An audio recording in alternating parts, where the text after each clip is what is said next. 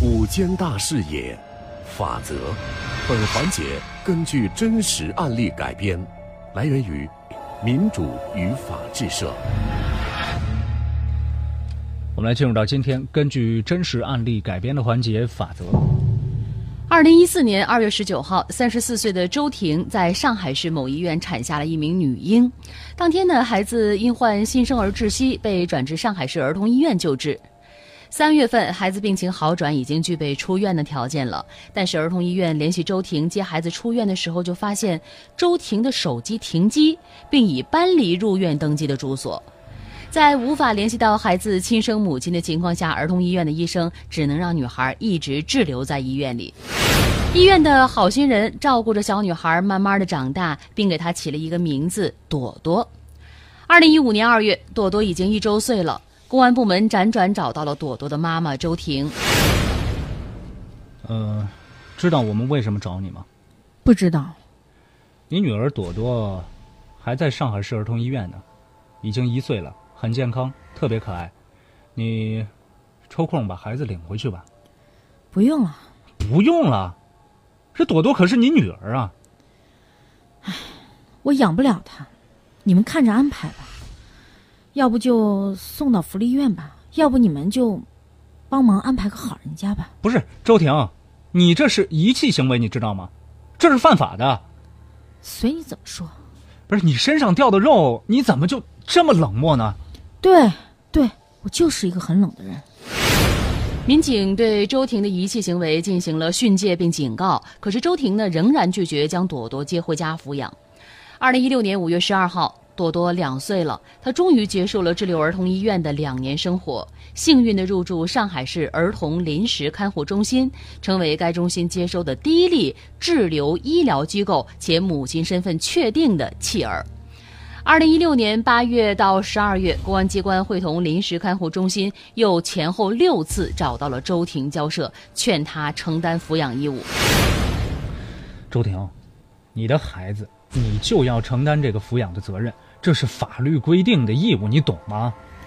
我工作收入低，我还得上晚班，没有人给我带小孩。你别一口一个小孩，一口一个小孩的，搞得跟你好像无关系似的。朵朵是你女儿啊，你条件再艰苦，这孩子他也是愿意和母亲在一起的。我没有办法，我自己身世也很可怜，小孩跟着我不会有好前途的。你说的这些困难，我们可以联系你们那儿社区。帮忙你克服一下，如果说符合低保条件的话，我们还可以帮你申请低保。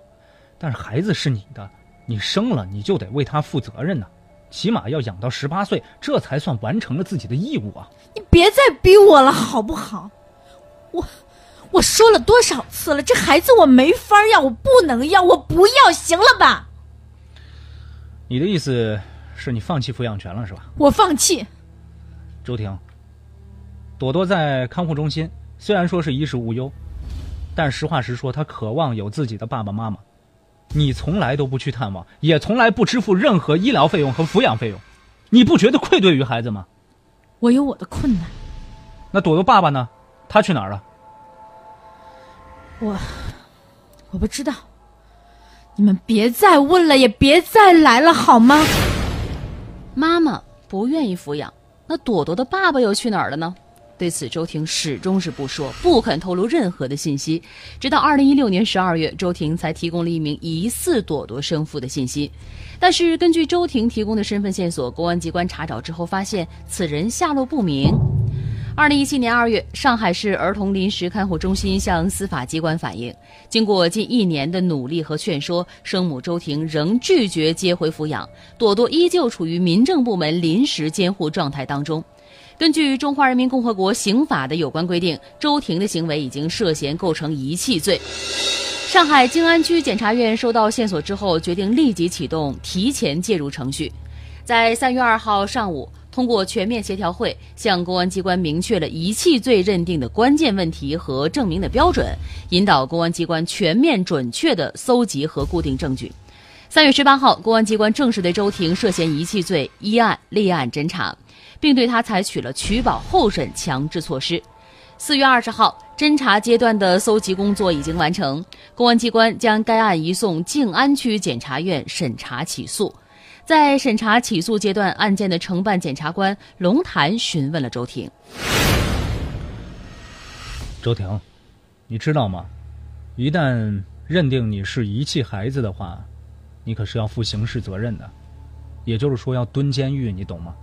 你不用恐吓我，我们是执法人员，我们怎么会恐吓你呢？我这是在给你普法。你吓唬谁呢你？周婷，你这个案子已经进入到审查起诉阶段了啊！一旦认定遗弃行为，就要判刑了啊！随便你们，反正这孩子我不要。为了能让朵朵拥有属于自己的家，在案件的办理过程当中，检察机关的目光转向周婷的亲属。周婷出生在一个单亲家庭，父母离异之后呢，她再也没有见到过自己的父亲。虽然有母亲抚养，但她更多的记忆是和外婆一起的时光。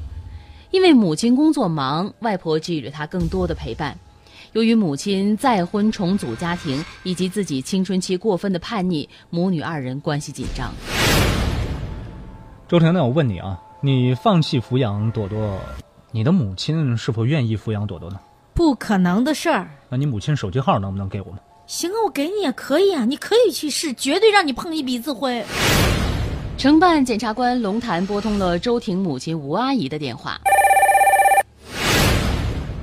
哎，吴阿姨你好，嗯，你好，我是静安区检察院的检察官龙潭。有什么事儿吗？啊，是这样的，呃，周婷在一四年生了个女儿，放在医院里面不管就走了。我们找他多次，让他把这个孩子领养回去抚养，他就是不愿意，说放弃这个抚养权。您看您这边能不能去抚养这个孩子呢？跟我有关系吗？你们不要再打电话了。即使经过了多方的努力，周婷在明知可能会面临法律后果之后，依旧态度坚决，拒绝承担抚养责任。最终，检察机关认为，犯罪嫌疑人周婷作为朵朵的生母，将朵朵生育之后遗弃在医疗机构，不管不问，拒绝抚养。负有抚养义务且无独立生活能力的人，具有法律禁止的遗弃行为。同时呢，在经公安机关多次劝说，甚至受到行政处罚之后，仍拒不履行，时间长达三年多，属于情节恶劣，应当以遗弃罪追究其刑事责任。五月十五号，上海市静安区人民检察院决定对周婷以遗弃罪依法提起公诉。二零一七年五月三十一号，上海市静安区人民法院对本案开庭审理，并当庭作出了一审宣判，以遗弃罪判处周婷有期徒刑一年。与此同时呢，在提起公诉的当天，静安区检察院向上海市儿童临时看护中心建议以书面的形式告知他们有权作为申请人向法院申请撤销周婷的监护人的资格，保障朵朵的健康成长。五月十八号，静安区检察院收到了看护中心的正式回函。看护中心表示，将于近期正式向法院申请撤销周婷的监护人的资格。目前，朵朵的上学问题已经解决，看护中心附近的一家幼儿园愿意接收朵朵进行学前教育。生或者不生，这是一个人的权利。在今天节目开始的时候呢，我们还在跟各位讨论这个关于生孩子的问题。每个人都有生或者不生的权利，但是如果说生了孩子，那就要抚养孩子长大，这是为人父或者为人母的责任，也是法律明确的义务。感谢各位的收听。根据真实案例改编的环节法则，本期法则感谢合作单位民主与法制社。本期法则记者是侯劲松、杨瑞，编剧陈蕊。法则周一到周五直播十三点十五分，回听往期法则可以下载蜻蜓 FM 搜索关键词“法则”。另外，也可以关注九一二的微信公众号“九一二声音工坊”，直接在线收听，或者是加入法则的互动群。您可以发送关键词“表演”两个字到九一二的微信平台，获取群的二维码。我们的工作人员会把您拉入群中的。